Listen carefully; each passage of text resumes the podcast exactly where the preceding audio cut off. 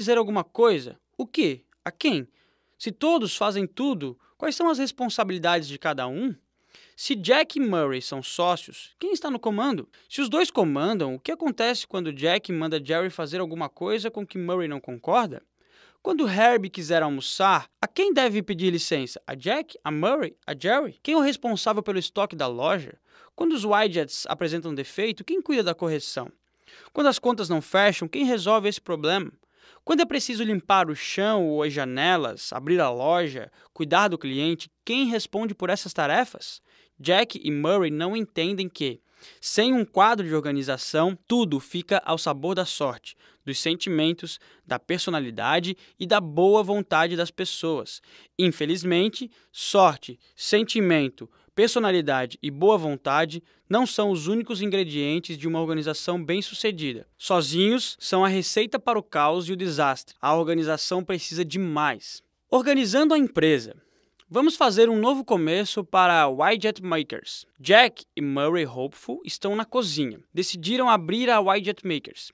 Estão animados com a perspectiva, mas sabem que, para ter sucesso, devem adotar uma abordagem diferente da que costuma ser adotada pela maioria dos que abrem uma empresa. Sua primeira decisão é pensar na empresa como corporação e não como sociedade. Em vez de se considerarem sócios, eles se consideram acionistas. Como participaram da sociedade com outras pessoas anteriormente e fracassaram, Jack e Murray sabem que nada é mais desastroso do que uma sociedade mal sucedida. Nada exceto uma empresa familiar. Jack e Murray sabem que empresas familiares são piores do que sociedades. E quando a sociedade é também uma empresa familiar? Não. Jack e Murray resolvem agir de modo diferente. Sentados à mesa da cozinha, Cada um pega uma folha de papel em branco e escreve seu nome no alto. Abaixo do nome descrevem objetivo principal. Durante uma hora mais ou menos, Jack e Murray visualizam a vida que gostariam de ter e escrevem as conclusões a que chegaram. Então, passam a hora seguinte conversando sobre o que escreveram, sobre seus sonhos pessoais. Talvez naquele período tenham aprendido mais um sobre o outro do que vivendo como irmãos até então. A seguir, Jack e Murray traçam uma linha na altura de um terço da folha. Acima da linha, escrevem em destaque a palavra acionistas. Eles combinaram que aquele seria seu papel fora da empresa. Dentro da empresa, conforme também combinaram, se considerariam empregados. Eles reconhecem a grande quantidade de problemas que assim será evitada. A etapa seguinte exige tempo. Criação do objetivo estratégico da Widget Marks Inc., Jack e Murray se atiram ao trabalho com entusiasmo. Murray concorda em cuidar da pesquisa necessária à elaboração de modelo demográfico básico, que resolveram experimentar. Quantos potenciais compradores existem no território onde pretendem atuar? A população está aumentando? Quem são os concorrentes? Como são determinados os preços dos widgets e quanto vendem? Há futuro para a widget no local? Quanto ao crescimento previsto para a região? Espera-se alguma alteração do zoneamento? Murray também concorda em elaborar um questionário a enviar uma cópia a alguns integrantes do modelo demográfico básico para descobrir como tais clientes têm sido tratados pelas outras empresas do ramo. Ao mesmo tempo, Murray promete telefonar a 150 desses clientes. Ele vai fazer uma análise das necessidades para compreender melhor o que essas pessoas pensam e sentem sobre widgets. O que os widgets significam para elas? Como os widgets mudaram suas vidas? Se pudessem ter qualquer tipo de widget, como seria? Murray combina completar a pesquisa antes de determinada data. Enquanto isso, Jack concorda em reunir os dados financeiros preliminares necessários para garantir um empréstimo no banco, uma operação pro forma e a projeção do fluxo de caixa para o primeiro ano de operação. De posse de informações sobre a clientela, a concorrência e a precificação, Jack e Murray vão se encontrar novamente para completar o objetivo estratégico e calcular os números finais necessários à solicitação do empréstimo. A sorte está do lado deles. As informações coletadas por Murray acerca do modelo demográfico básico, da concorrência e da precificação parecem mais que encorajadoras. Eles completam o objetivo estratégico e passam ao desenvolvimento organizacional, a criação do seu quadro de organização. Como objetivo estratégico indicou o rumo dos negócios, local, montagem e venda de widgets e acessórios a um cliente específico, dentro dos limites do território denominado North Marine West, Jack e Murray concordaram em dar ao quadro da organização as seguintes posições: presidente, CEO, responsável em especial pela concretização do objetivo estratégico e pelo relatório aos acionistas, que inclui em condições de igualdade Jack e Murray. Vice-presidente, marketing responsável pela busca de clientes e de maneiras de satisfazê-los com os widgets, a custo mais baixo e com mais comodidade. Reporta-se ao presidente. Vice-presidente e operações, responsável pela manutenção dos clientes, cumprindo o que for prometido pelo setor de marketing e pela criação de novas maneiras de montar widgets, a custo mais baixo e com maior eficiência, de modo que o cliente receba melhor serviço reporta-se ao presidente, vice-presidente Finanças, responsável pelo apoio aos setores de marketing e operações. No cumprimento de suas responsabilidades, deve alcançar os padrões de lucratividade estabelecidos pela empresa e obter capital sempre que necessário com as melhores taxas. Reporta-se também ao presidente. Gerente de vendas e gerente de publicidade e pesquisa se reportam ao vice-presidente, marketing. Gerente de produção, gerente de serviços e gerente de instalações se reportam ao vice-presidente operações. Gerente de contas a receber e gerente de contas a pagar se reportam ao vice-presidente finanças. Jack e Murray observam o quadro de organização da Widget Markers e sorriem. Parece uma grande empresa. O único problema é que todas as posições terão que ser preenchidas com os nomes de Jack e Murray.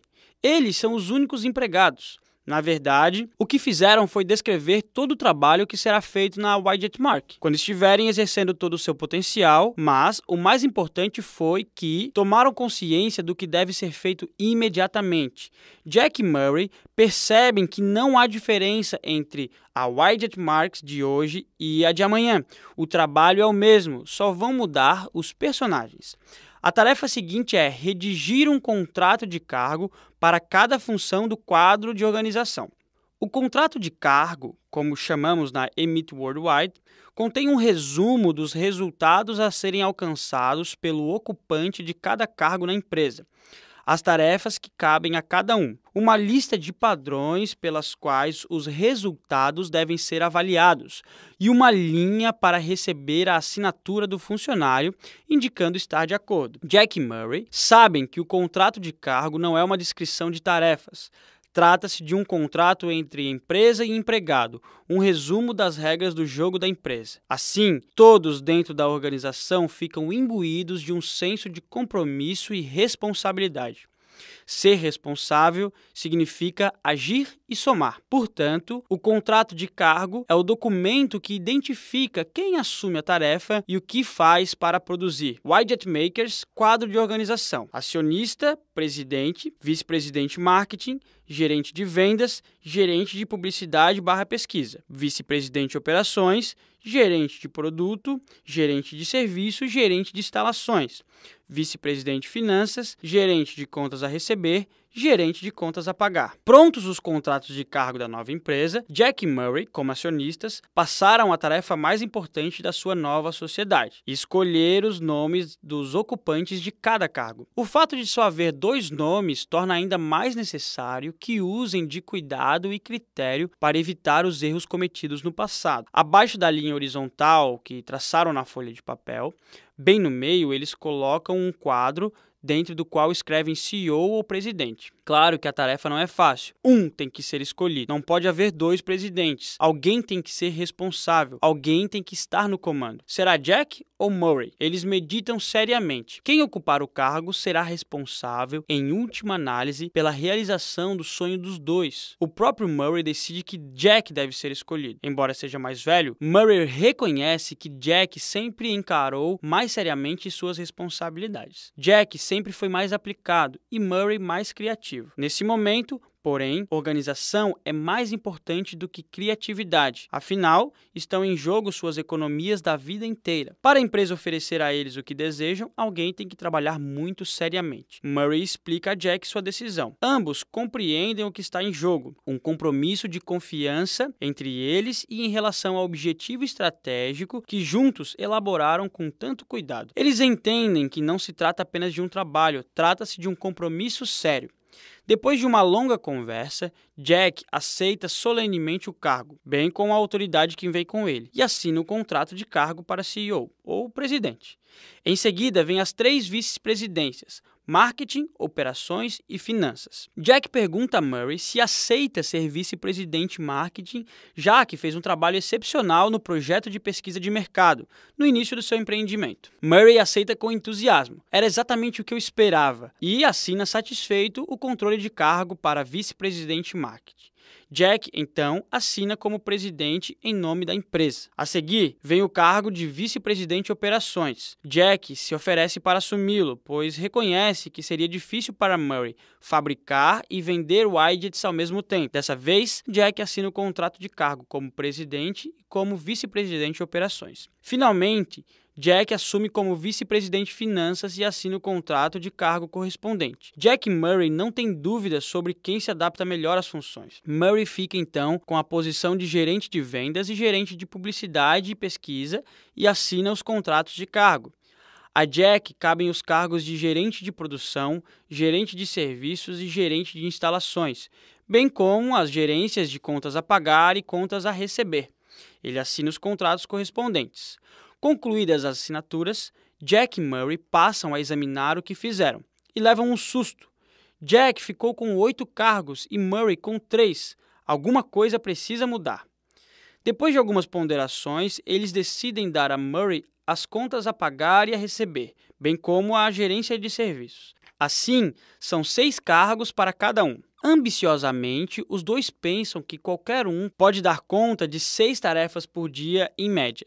Finalmente, a organização está pronta. Mesmo sem iniciar o trabalho prático, eles têm noção do que precisa ser feito, dos padrões pelos quais cada função é responsável, inclusive em relação a outras funções. Estando completa a fase preparatória, Jack e Murray são tomados por uma sensação de ordem, de satisfação, pois, apesar da visível magnitude da tarefa que têm pela frente, tudo parece possível de algum modo, Jack e Murray sabem que vão conseguir, estão organizados, possuem algo que se parece com um plano. Ao criar um quadro de organização, Jack e Murray criaram também um projeto para o seu protótipo de franquia. Protótipo da função, substituindo a pessoa pelo sistema. De posse da imagem da empresa, já plenamente desenvolvida, Jack e Murray iniciam o processo de elaboração do protótipo, mas começam embaixo da organização e não em cima. Começam por onde começa o trabalho,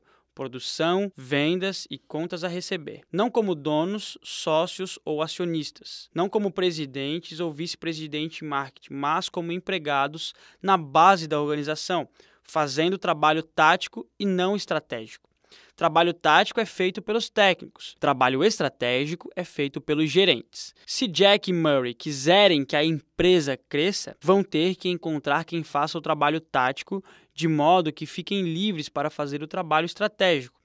O quadro de organização é o meio para essa transição de importância crucial. Vamos ver como Jack e Murray atravessam o mesmo processo de crescimento descrito no início do capítulo, mas, desta vez, elaborando o protótipo de cargos no quadro de organização, para evitar o desastre anterior. Eles não estão mais interessados em trabalhar na empresa, agora focam o desenvolvimento de uma empresa que funcione. Para isso, começam a atuar de modo totalmente diferente. Quando Murray assume a posição de vendedor, atua também como vice-presidente marketing. Quando Jack atua no setor de produção, também assume como presidente de operações. Em outras palavras, Murray e Jack passam a considerar cada posição na empresa como se fosse um protótipo de franquia de sua propriedade. Quando Murray assume a posição de vendedor, também implementa o processo de inovação, quantificação e orquestração para o desenvolvimento da empresa. Do mesmo modo, quando Jack atua na produção, implementa o processo de inovação, quantificação e orquestração para o desenvolvimento da empresa. Cada um deles se pergunta: como servir melhor ao cliente? Qual a maneira mais fácil de oferecer o que o cliente quer e ao mesmo tempo aumentar os lucros da empresa? Como proporcionar ao responsável pelo trabalho a melhor experiência possível? Ao vender, Murray começa a experimentar roupas diferentes para descobrir quais cores e estilos têm mais impacto positivo sobre os clientes. Ele também experimenta modos de falar e começa a pensar na interação da Widget Makers com os clientes e como cada componente dessa interação pode ser modificado para tornar-se mais eficaz. E, quando quantificada o impacto de suas inovações em vendas, inclui as mais produtivas no Manual de Operações de Vendas da Widget Makers. Em pouco tempo, o manual contém instruções minuciosas sobre como dar e receber telefonemas e aproximar-se do cliente, respostas exatas a dúvidas, reclamações e preocupações, e o sistema para receber pedidos, negociar devoluções, solicitar novos produtos e verificar o estoque. Somente quando o manual de operações de vendas fica pronto, Murray faz um anúncio procurando um vendedor, mas não pede alguém com experiência no setor. Não um técnico especializado, mas um novato, um iniciante, um aprendiz, alguém ansioso por aprender a fazer direito, alguém disposto a aprender o que Murray dedicou tanto tempo e energia para descobrir, alguém para que as perguntas não se tornem respostas, alguém aberto à possibilidade de adquirir habilidades ainda não desenvolvidas com vontade de aprender. O anúncio publicado na seção Vendas dos classificados do jornal de domingo diz: Venha conhecer nossa operação Turnkey. Venha conhecer nossa máquina de fazer dinheiro. Não é preciso experiência, apenas mente aberta e vontade de aprender.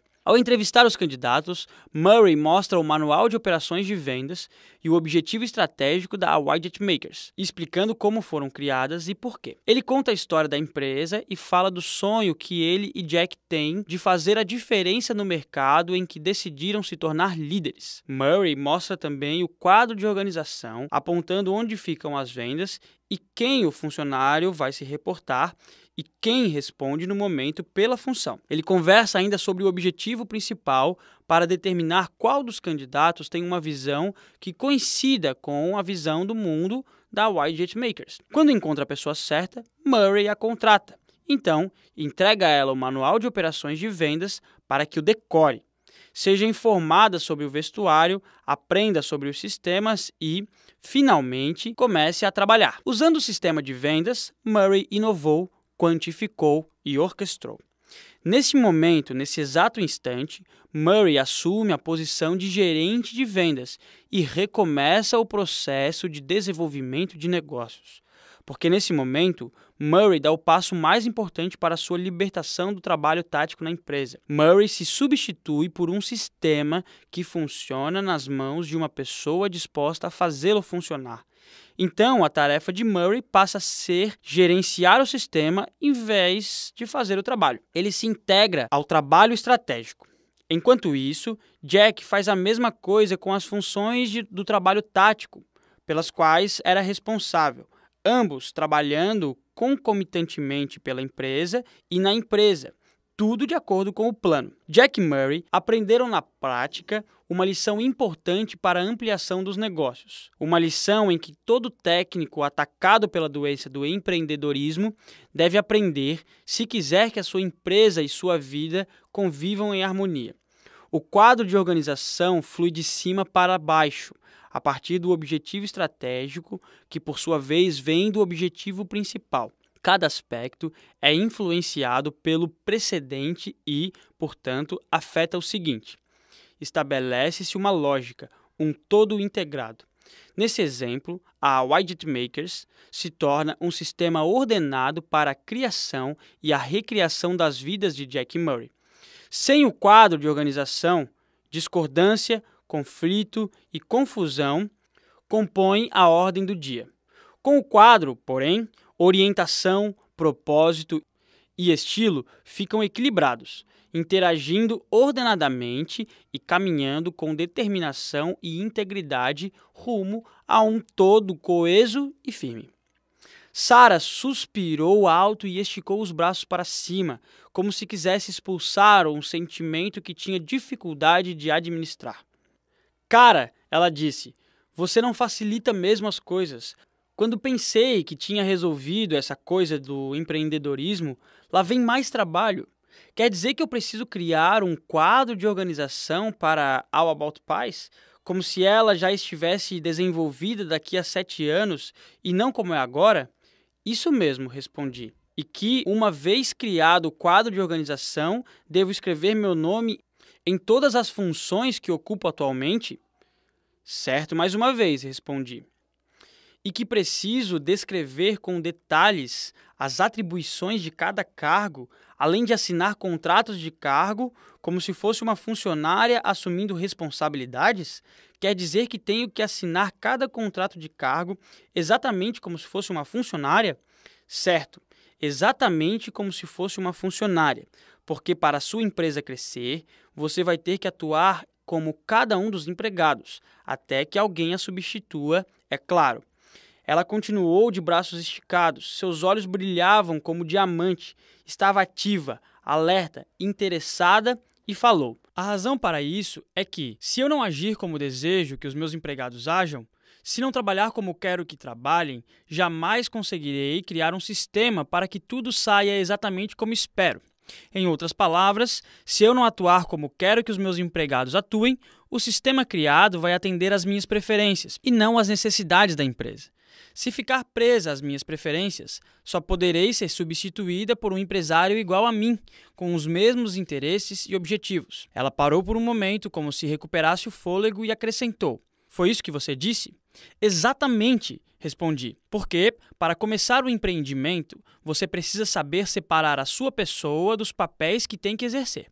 Precisa tornar-se independente deles, não deixar que se tornem dependentes de você e continuei o discurso. Você se lembra de que conversamos sobre a natureza enlouquecedora das diferentes personalidades e vimos que o único meio de eliminar essa loucura é promover a melhor organização possível do mundo ao redor, de modo que tudo funcione com segurança? É a natureza instável dessas personalidades inconscientes que temos de combater. Nossa natureza automática deve ser organizada em uma natureza intencional. E a única maneira de conseguir isso é com determinação e não automaticamente. Assim, uma parte de nós, a parte que um homem chamado Gurdjieff chamou de condutor, deve ordenar todo o resto. Segundo Gurdjieff, o condutor deve comandar o cavalo e a carruagem e, como dona da empresa, como condutora, a sua primeira tarefa é comandar o cavalo e a carruagem. Para isso, você precisa ser capaz de diferenciar os papéis, identificar os mais importantes e os menos importantes, organizando-os de tal modo que se perceba o bom funcionamento da empresa.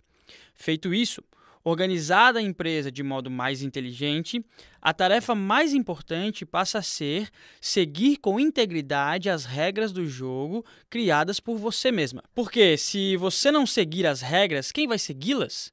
Se as regras não valerem para você, que é líder, por que valeriam para os outros? Se você não aceitar as regras, se não obedecer a elas, como esperar que os outros levem o jogo a sério? A resposta é: não espere, porque ninguém fará isso. Assim, se resume o processo de desenvolvimento organizacional. Por meio dele, você imagina a melhor empresa possível e então providencia a estrutura para que ela se torne realidade. O quadro de organização é essa estrutura. Ele diz exatamente como você quer que seja a sua empresa quando estiver completamente desenvolvida. Quando o sonho estiver realizado, você compartilha as suas ideias com o mundo. Assim, afirma acreditar tanto na sua visão a ponto de vivê-la. Qualquer coisa menos que isso é pura arrogância. Mas, quando você vive segundo as próprias regras, quando faz o que prega, quando põe em prática o que pensa, a empresa se destaca. Entendi, Sara gritou. Eu não tinha a menor dúvida de que entenderia. Portanto, vamos passar ao desenvolvimento da gestão e ao desenvolvimento do pessoal. Porque onde gerenciamento, pessoas e sistemas se unem, aí está o protótipo. Dessa vez, eu servi o chá. Capítulo 15 Estratégia de gestão. O sistema é a solução. A TIT. Você talvez pense que a implementação bem-sucedida de uma estratégia de gestão depende de gerentes incrivelmente competentes, pessoas com habilidades pessoais finamente aperfeiçoadas, saídas de curso de administração, informadas sobre técnicas altamente sofisticadas para o gerenciamento e o desenvolvimento de pessoal. Nada disso. Você não precisa dessas pessoas, nem pode pagar por elas. Na verdade, elas seriam a sua ruína. O que você precisa é de um sistema de gestão. O sistema será a sua estratégia de gerenciamento, que vai fazer o seu protótipo de franquia produzir os resultados desejados. O sistema será a solução para um problema que tanto perturba você: a imprevisibilidade do seu pessoal. O sistema vai transformar os seus problemas com o pessoal em oportunidade para a orquestração do processo pelo qual são tomadas decisões relativas ao gerenciamento, eliminando assim a necessidade de tais decisões, onde e quando possível. O que é um sistema de gestão? Um sistema incluído no protótipo para produzir um resultado no mercado. Quanto mais automático o sistema, mais efetivo o protótipo de franquia. Desenvolvimento de gestão, processo pelo qual se cria um sistema de gestão e ensina-se gerentes e empreendedores a utilizá-lo. Não se trata de uma ferramenta de gerenciamento, como muita gente acredita. Trata-se de uma ferramenta de marketing. Seu objetivo é criar um protótipo efetivo. Um protótipo efetivo é uma empresa que atrai e conserva os clientes com lucratividade melhor do que qualquer outra. Vamos ver como tal sistema foi posto em prática por um resort com o qual trabalhei nos últimos 17 anos. Fósforos, bala de hortelã, café e jornal. Na primeira vez foi acidente, quer dizer, acidente para mim. Eu não tinha planejado ir lá. Estava dirigindo havia 7 horas cansado da estrada e decidi parar e dormir antes de seguir para São Francisco. O hotel ficava em um bosque de sequoias gigantes, com vista para o Oceano Pacífico. Quando entrei no saguão, o sol se punha e o bosque estava escuro como breu. Alguma coisa me disse imediatamente que eu estava em um lugar especial. O saguão era calorosamente iluminado. Painéis de madeira refletiam seu brilho avermelhado sobre o estofado bege dos sofás que ocupavam sobre o estofado bege dos sofás que ocupavam as três paredes em volta do balcão da recepção. Uma mesa comprida de madeira escura ficava bem em frente à entrada. Sobre a mesa, em uma enorme cesta indiana trançada, havia grande quantidade de frutas frescas. Ao lado da cesta, um grande lampião de bronze, com a sua luz profunda, fazia brilharem as frutas, conferindo um ar festivo ao ambiente. Uma bela toalha de crochê, cujas pontas quase chegavam ao chão, cobriam a mesa. O padrão exótico do bordado acentuava as cores das frutas, o bronze do lampião e o tom avermelhado das paredes. Na parede oposta a uma das extremidades da mesa, uma grande lareira de pedra enchia o saguão com o crepitar alegre das toras que o fogo consumia. Mesmo que eu não estivesse tão cansado, o contraste entre o calor das chamas em meu rosto e o frio da noite nas costas seria suficiente para me dar vontade de entrar. Eu praticamente me senti derreter de satisfação. A moça atrás do balcão de recepção vestia uma blusa muito bem passada, com listras vermelhas, verdes e brancas, e saia vermelha. Um broche com o logotipo do hotel, preso a uma fita vermelha, enfeitava a blusa, como uma condecoração. Uma faixa combinando prendia seus cabelos, deixando livre o rosto simpático. Bem-vindo a Venétia, ela disse sorrindo. Embora eu não tivesse reserva, não se passaram três minutos entre o momento em que ela me recebeu e a minha chegada ao quarto, ao qual fui conduzido por um mensageiro. Eu mal podia acreditar na facilidade com que tudo aconteceu. E o quarto, a impressão era de uma riqueza discreta. Carpete grosso em tom pastel, cama king size, com cabeceira alta, de madeira clara, coberta com uma colcha magnífica, imaculadamente branca, gravuras originais, com cenas e pássaros do noroeste do Pacífico, enfeitando a elegância rústica das paredes de madeira natural, lareira de pedra, com lenha preparada e arrumada sobre a grade, à espera de alguém como eu. Jornal enrolado cuidadosamente sobre a grade e uma bela caixa de fósforos do tamanho grande disposta em diagonal sobre o piso, pronta para acender o fogo. Encantado com minha sorte, troquei de roupa para jantar. A moça da recepção tinha feito a reserva ao me registrar. Saí para procurar o restaurante. Uma placa no caminho indicava outras passagens bem iluminadas, estas entre as árvores. O ar noturno estava fresco e calmo. Dava para ouvir à distância o ruído suave e cadenciado das ondas do Oceano Pacífico. Ou seria minha imaginação? Pouco importava. O importante era a aura de magia a envolver o lugar. O restaurante ficava em uma pequena elevação de onde se avistavam o hotel e o mar. Embora eu não tivesse encontrado ninguém pelo caminho, o local estava lotado. Assim que disse meu nome ao maître, ele me conduziu a uma mesa, embora houvesse outras pessoas à espera. Via-se que naquele restaurante as reservas eram para valer. Tal como tudo que eu havia experimentado no hotel, a comida era deliciosa e atraente, e o serviço discreto e atencioso. Saboreei uma taça de brandy e ouvi um violinista clássico tocar uma seleção de fugas de bar. Paguei a conta e me preparei para voltar. No caminho, reparei que a iluminação era mais intensa para compensar a escuridão em volta. Chegando ao quarto, senti frio e pensei como seria bom ter o fogo aceso e saborear outra taça de brandy antes de ir para a cama. Alguém tinha se antecipado. Um fogo vivo queimava na lareira. A colcha estava dobrada, os travesseiros tinham sido afofados e havia uma bala de hortelã em cima de cada um. Sobre uma das mesinhas da cabeceira repousava uma taça de brandy e um bilhete onde se lia: Seja bem-vindo à sua primeira visita a Venécia. Espero que tenha gostado. Se precisar de alguma coisa, de dia ou de noite, não hesite em ligar. Kate. Naquela noite fui me deitar sentindo que estava bem cuidado. Na manhã seguinte, ao acordar, ouvi alguma coisa borbulhando no banheiro e fui investigar. Uma cafeteira, acionada por um timer automático, destacava-se sobre a bancada. Ao lado, um cartão dizia: Café da sua marca preferida. Aproveite. K. Era mesmo a minha marca preferida de café. Como podiam saber? Então, lembrei. No restaurante, na noite anterior, tinham me perguntado que marca de café eu preferia. E lá estava. Exatamente quando eu concluía o que tinha acontecido, bateram delicadamente na porta. Atendi. Ninguém, mas havia um jornal sobre o tapete. Meu jornal, o New York Times. Mas uma vez me surpreendi. Como podiam saber? Então, novamente encontrei a resposta.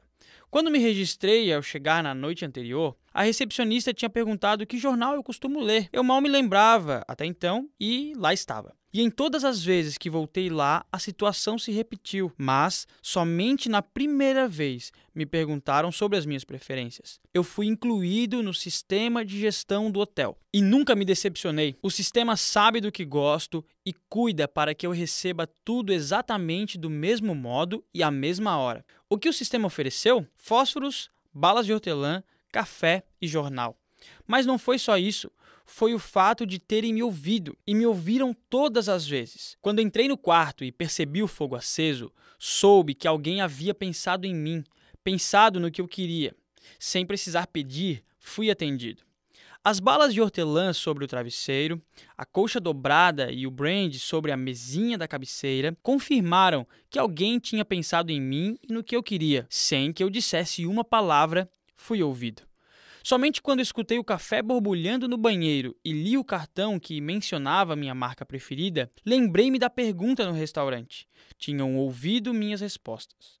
A entrega do jornal, que costumo ler, foi resultado de uma pergunta rápida, feita na recepção. Todas as minhas respostas foram ouvidas, tudo completamente automático. Cada elemento era uma solução orquestrada com a intenção de produzir um resultado de marketing um componente integrado ao sistema de gestão do hotel. Depois da terceira visita, pedi para falar com o gerente. Queria descobrir como ele conseguia produzir os mesmos resultados todas as vezes. Como saber se o funcionário faria as perguntas certas, garantindo assim resultados corretos para todos os hóspedes. Seria porque ele contava com pessoal extremamente competente? Os empregados eram acionistas?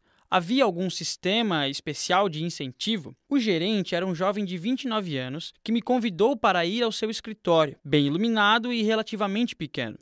De lá, via-se o grupo de sequoias que eu havia atravessado para chegar ao restaurante. Em sua mesa de trabalho, cuidadosamente arrumada, não havia uma só folha de papel solta. Eis aí um homem muito organizado, pensei. Talvez seja ele a razão de o hotel funcionar tão bem. O jovem gerente, obviamente, gostava do que fazia, pois aderiu de bom grado à conversa sobre seu trabalho e a sua tarefa de produzir os resultados de que fora incumbido pelo dono do hotel. Com um meio sorriso, ele deu seu depoimento. É engraçado estarmos falando sobre isso, porque há cinco meses minha única experiência no setor era como hóspede do Holiday Inn, na cidade de Fresno, por duas noites, três anos atrás. Na verdade, antes de conseguir esse emprego, eu trabalhava como atendente em uma lanchonete aqui perto. Quando por acaso conheci o dono deste hotel, ele me perguntou se não tinha vontade de aprender sobre o setor de hotelaria. De repente, estava contratado. Tudo que sei sobre hotelaria aprendi aqui. Vou lhe mostrar. Ele pegou uma pasta vermelha, em cuja lombada estavam impressos os logotipos do hotel e as mesmas letras, M-O. O gerente abriu a pasta na página do índice e continuou. O que fazemos aqui é simples. Qualquer um pode fazer. Este é o nosso manual de operações. Como se pode ver, não passa de uma série de checklists, de listas de verificação. Abrindo o livro em uma página amarela, ele explicou: Esta aqui é para a arrumação dos quartos. Neste grupo, as páginas são todas amarelas. No manual, tudo obedece a um código de cores: amarelo para a arrumação dos quartos e azul para serviço de apoio ao hóspede, por exemplo. Por causa desses serviços, acendemos a lareira no seu quarto à noite, deixamos bala de hortelã sobre o seu travesseiro e assim por diante. Cada lista de verificação especifica as etapas que os funcionários encarregados de apoio ao quarto devem cumprir. Cada um desses funcionários fica responsável por oito quartos e, ao chegar aqui, encontra no caminho oito pacotes de listas de verificação, um para cada quarto. Quando o funcionário cuida dos quartos, as listas de verificação são completadas para confirmar que tudo foi feito de acordo com os padrões.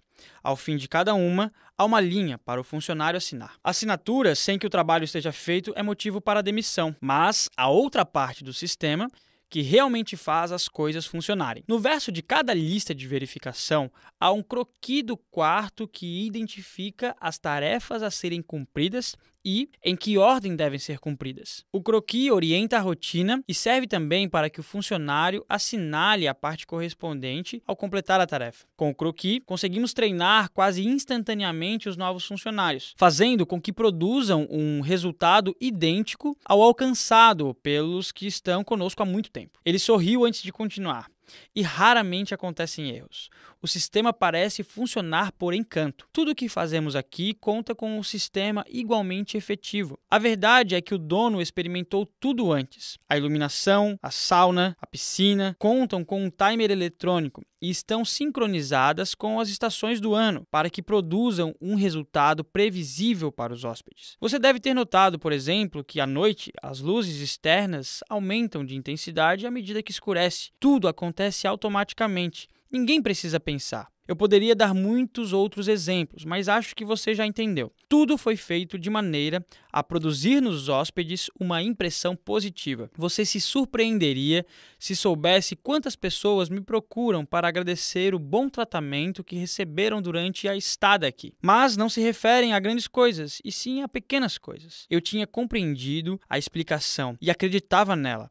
Ainda assim, perguntei mais: como consegue que os funcionários usem a lista de verificação? Como os convencem a utilizar os sistemas? Eles não se cansam da rotina? Não é maçante para eles?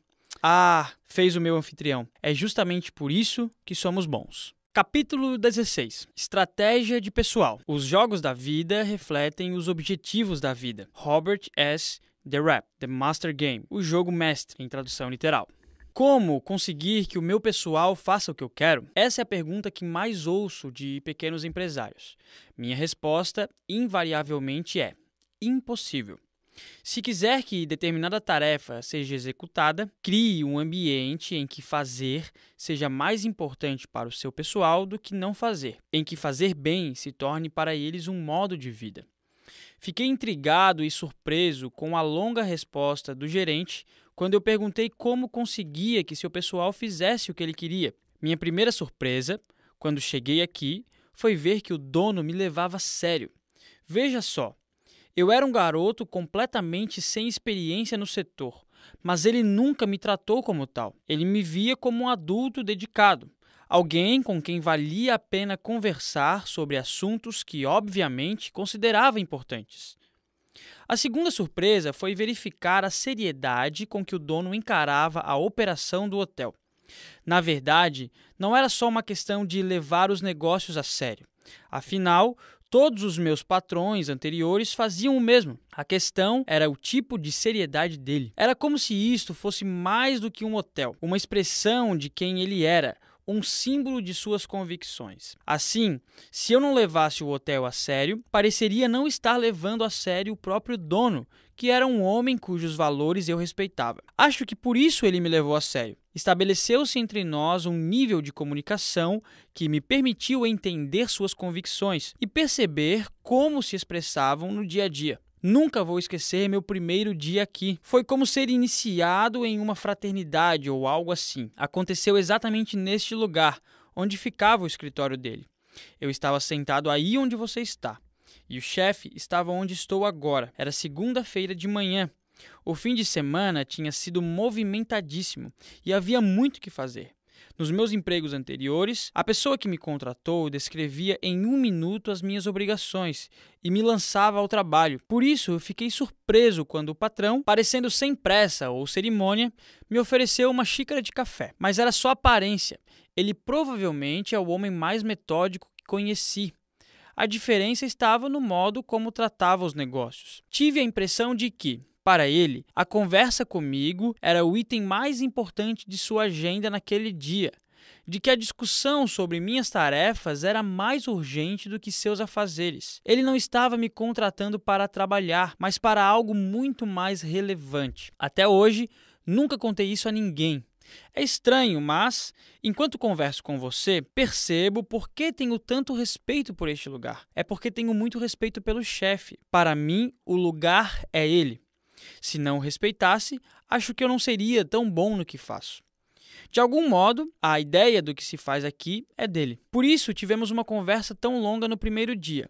Ele precisava me transmitir a ideia que fazia desse lugar e o que isso significava para ele. Ninguém tinha falado comigo daquele jeito no primeiro dia de trabalho. Ele disse: Nosso trabalho é um reflexo do que somos. Se nós somos negligentes no trabalho, é porque somos negligentes por dentro. Se nós somos lentos no trabalho, é porque somos lentos por dentro. Se o trabalho nos aborrece, é porque estamos aborrecidos por dentro, conosco e não com o trabalho. A tarefa mais humilde se transforma em uma obra de arte quando feita por um artista. Assim, o trabalho aqui não é feito fora de nós, mas dentro. Nosso modo de trabalho reflete como somos por dentro. O gerente continuou como se o dono do hotel falasse através dele. Sem você, o trabalho é passivo, nada se realiza.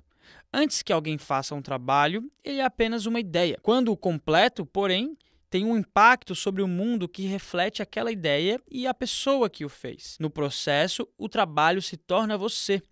E você se torna a força que dá vida à ideia que existe por trás do trabalho. Você cria um impacto do seu trabalho sobre o mundo. Não há trabalho desagradável. Há apenas pessoas que consideram desagradáveis certos tipos de trabalho. Pessoas que usam todo tipo de desculpa para justificar o fato de terem que fazer trabalhos que detestam. Pessoas que consideram o trabalho um castigo e não uma oportunidade de se verem como realmente são. O chefe disse que gente assim não imprime vida ao próprio trabalho, imprime morte. O resultado são as transações mal feitas, desatenciosas, inconsistentes e frias que acontecem entre a maior parte das empresas e as pessoas que negociam com elas.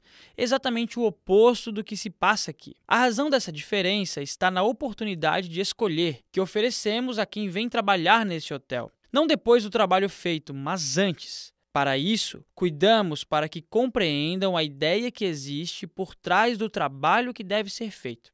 Acho que foi isso que mais me animou a aceitar o emprego. Era o primeiro lugar onde havia por trás do trabalho uma ideia mais importante do que o próprio trabalho. O chefe dividiu suas ideias em três partes. A primeira diz que o freguês nem sempre tem razão, mas tenha ele ou não, é tarefa nossa fazer com que se sinta certo. A segunda diz que todos os funcionários deste hotel devem cumprir da melhor maneira possível as tarefas pelas quais são responsáveis. Se alguém encontrar dificuldade, deve esforçar-se até resolver a questão e, se não quiser agir assim, deve deixar o emprego. A terceira diz que a empresa é um lugar onde tudo o que sabemos fazer é posto à prova pelo que não sabemos fazer. O conflito entre os dois aspectos gera crescimento, confere significado. A ideia do chefe se resume a uma noção essencial. A empresa, tal como um dojo, um espaço para a prática de artes marciais, é um local onde as pessoas vão para dar o melhor de si, mas o verdadeiro combate não se dá entre duas pessoas, como acredita a maioria. O verdadeiro combate acontece entre as pessoas que habitam dentro de nós. Foi sobre isso que eu e o chefe conversamos em nosso encontro. Falamos da sua filosofia acerca de trabalho e negócios. Entendi que o hotel era o aspecto menos importante do nosso relacionamento. O que importava era a minha seriedade ao jogar o jogo criado por ele. Ele procurava mais jogadores do que empregados. Procurava quem quisesse mais do que o emprego. O que o dono do hotel disse ao gerente e o que o gerente me disse foi que os empregados, o seu pessoal, não querem apenas trabalhar para pessoas interessantes. Eles querem trabalhar para quem tenha criado uma estrutura claramente definida para atuar no mundo. Uma estrutura por meio da qual possam testar-se e ser testados. Tal estrutura chama-se jogo. E não há nada mais estimulante do que um jogo bem formulado. Eis o que as melhores empresas representam para os seus criadores. Um jogo cujas regras simbolizam a ideia do dono sobre o mundo. Se a sua ideia for positiva, a sua empresa refletirá esse otimismo. Se a sua ideia for negativa, a empresa refletirá o seu pessimismo.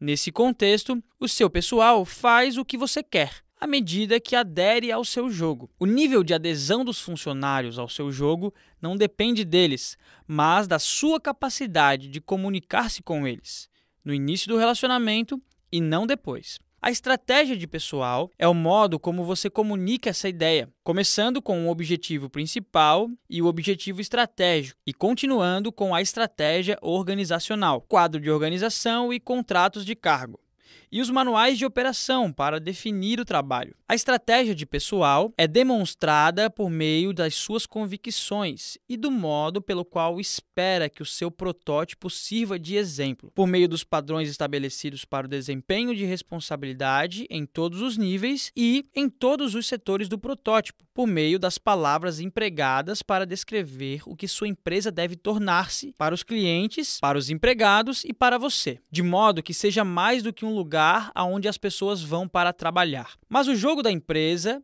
não pode ficar aprisionado em páginas escritas. Para dar certo, tem de ser visto, tem de ser experimentado. A estratégia de pessoal corresponde ontem, hoje, amanhã e sempre às suas atitudes. Quando o jogo é falso, as palavras soam sem conteúdo. O jogo não pode ser criado como recurso para atrair funcionários. Se quiser proporcionar a eles o necessário para que joguem com vigor, não finja. O jogo tem que ser para valer. Você precisa falar sério. O jogo é uma medida do que você é. A sua atuação determina a visão que os outros jogadores terão de você. As regras do jogo. Tal como outros jogos, o jogo do pessoal possui regras que devem ser cumpridas por quem quiser se sair bem nele. Destaquei algumas como amostra. As outras você vai ter que descobrir por si, na prática. Número 1. Um, nunca pense no que quer que as pessoas façam, para em seguida criar um jogo sobre essa ideia. Para ser considerado sério, o jogo tem que vir primeiro. O que o seu pessoal faz vem depois. Número 2. Jamais crie para o seu pessoal um jogo que você não queira jogar. Eles vão descobrir isso e nunca mais vão esquecer. Número 3 certifique-se da existência de meios específicos para ganhar, sem encerrar o jogo. Se o jogo acaba, desaparece a vida da empresa. Mas, se não há vitórias durante o processo, o jogo fica cansativo. Daí a importância de uma vitória aqui e ali. Elas mantêm o pessoal em atividade e dão graça ao jogo, seja ele divertido ou não. Número 4. Altere o jogo de vez em quando, a tática, e não a estratégia. A estratégia é a ética, a moral que sustenta a lógica do jogo. A ética deve permanecer intocada, pois representa a base do compromisso mútuo assumido entre você e o seu pessoal. Mas a mudança é necessária, pois todo jogo pode tornar-se monótono, por mais interessante que pareça no princípio. Para saber quando é hora de mudar, observe o seu pessoal. Os resultados do trabalho dirão quando o jogo está quase acabando. O truque é perceber isso antes de todo mundo e operar a mudança por ação executiva. A resposta obtida vai dizer se você obteve sucesso. Não de início, porém, é de se esperar certa resistência. Mas persista. A sua persistência vai vencer a resistência dos funcionários, levando a um jogo novo e estimulante. 5. Nunca espere que o jogo seja autossustentável. As pessoas precisam ser lembradas dele constantemente. Pelo menos uma vez por semana, crie uma reunião especial sobre o jogo. Pelo menos uma vez por dia, mencione uma atitude positiva que não estava prevista no jogo e cuide para que todo mundo esteja envolvido. Lembre-se de que o jogo em si não existe. As pessoas é que dão vida a ele. No entanto, elas possuem a infalível habilidade de abandonar o que começam e de se deixar distrair por pequenas coisas. A maior parte dos jogos se perde assim. Para garantir que isso não aconteça, de tempos em tempos, faça os empregados se lembrarem do que estão jogando. Lembrar nunca é demais. 6. O jogo tem que fazer sentido. Um jogo sem lógica se desfaz antes de qualquer resultado. Os melhores jogos se baseiam em verdades universalmente verificáveis. Para serem suficientemente atraentes, essas verdades devem ser vistas por todos. O jogo que começa confuso não vai a lugar algum. Conheça o chão onde pisa e monte o seu armamento. Mais cedo ou mais tarde você vai precisar dele. Jogo que não é testado não é jogo. Não se esqueça, você pode ter a melhor temporada do mundo e sair perdendo se a lógica não estiver fundamentada em um forte compromisso emocional. A função da lógica é equipar o seu pessoal com o armamento racional para sustentar o compromisso emocional. Se o compromisso perder a força, é sinal de que eles, e você também, provavelmente esqueceram a lógica. Cuide para que todos se lembrem da razão de ser do jogo. Número 7. O jogo precisa ser divertido de vez em quando. Repare que eu disse de vez em quando. Nenhum jogo precisa ser divertido o tempo todo.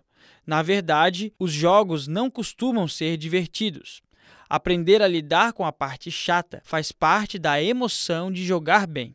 Ao mesmo tempo, a parte divertida deve ser planejada. Mas certifique-se de que o seu plano seja divertido. E quem define isso é o seu pessoal. Se for divertido para os empregados, vai funcionar. Nada muito frequente. De seis em seis meses, talvez, algo desejável, mas que não leve a pensar demais no assunto. Número 8. Se não conseguir pensar em um bom jogo, copie uma ideia. As ideias dos outros são tão boas quanto as suas, mas, quando copiar uma, aprenda direito. Não existe nada pior do que um jogo fingido. A lógica do jogo. O gerente do hotel gostou do jogo criado pelo proprietário, por isso aprendeu a jogá-lo. Tratava-se de um jogo simples, mas eficaz, assentado sobre a lógica descrita a seguir. Hoje em dia, as pessoas, em sua maioria, não conseguem o que desejam. Nem de seus empregos, nem de suas famílias, nem da religião, nem do governo e, o mais importante, nem delas mesmas falta alguma coisa na vida das pessoas. Em parte, falta propósito, faltam valores, padrões válidos em relação aos quais se possa avaliar a vida. Entre outras coisas, falta um jogo que vale a pena. Falta também um senso de relacionamento. As pessoas sofrem isoladas. Em um mundo sem propósito, sem valores significativos, o que temos a compartilhar senão o vazio, os pedaços carentes da nossa individualidade superficial? Como resultado, muitos vagueiam na procura febril de distrações, na música, na televisão, nas pessoas, nas drogas, e quase todos procuram coisas, coisas para usar e fazer, coisas para preencher o vazio, coisas para escorar nosso desgastado senso de self, coisas às quais possamos agregar significado à vida. Nosso mundo rapidamente se tornou um mundo de coisas. E muita gente vem sendo enterrada nessa abundância. O necessário, então, é um lugar onde haja comunhão, onde haja propósito, ordem e significado. Um lugar onde ser humano representa um pré-requisito, mas agir como humanidade seja essencial. Um lugar onde o pensamento geralmente desorganizado, que toma conta da nossa cultura, torna-se organizado e claramente focado em um resultado específico que valha a pena. Um lugar onde a disciplina e a determinação sejam valorizadas pelo que representam. A espinha dorsal do empreendimento e da ação, da nossa possibilidade de sermos o que somos por vontade e não por acaso um lugar que substitua o lar que tantos perderam. Isso a empresa pode fazer: criar um jogo que vale a pena. Tornar-se aquele lugar de comunhão onde palavras como integridade, propósito, compromisso, visão e excelência possam ser empregadas como etapas da ação no processo de produção de resultados válidos. Que resultados seriam esses? Resultados que despertem no cliente a sensação de que a sua empresa é um lugar especial, criado por pessoas especiais que trabalham da melhor maneira possível. Tudo isso pela mais simples e humana razão possível, elas estão vivas. É preciso outra razão? Seres humanos são capazes de atos extraordinários, de ir à lua, de inventar o computador, de desenvolver uma bomba que pode nos destruir a todos. Então, o mínimo de que devemos ser capazes é fazer uma pequena empresa dar certo. Porque, se não conseguirmos isso, que valor terão nossas grandes ideias? A que propósito elas servirão? A não ser o de separar-nos de nós mesmos, uns dos outros e do que somos? Jogando. Acompanhando o raciocínio do dono do hotel, você pode começar a construir o mapa mental do jogo criado por ele. Aquele hotel se tornou um mundo em que as experiências sensoriais do cliente eram alimentadas por uma profunda dedicação à limpeza, à ordem e à beleza. Claro que haviam também ali um interesse comercial, afinal, Nenhuma empresa pode ser bem-sucedida sem isso. Mas tanta dedicação apresentava também justificativas morais, de acordo com a filosofia, a visão do mundo e a ideia do chefe. Essa ideia foi transmitida aos funcionários por meio de palavras e atitudes, em um processo bem planejado. Nunca é demais afirmar a importância dessa comunicação. O chefe transmitiu a ideia por meio de sistemas documentados e de uma atitude afetuosa, gentil e positiva.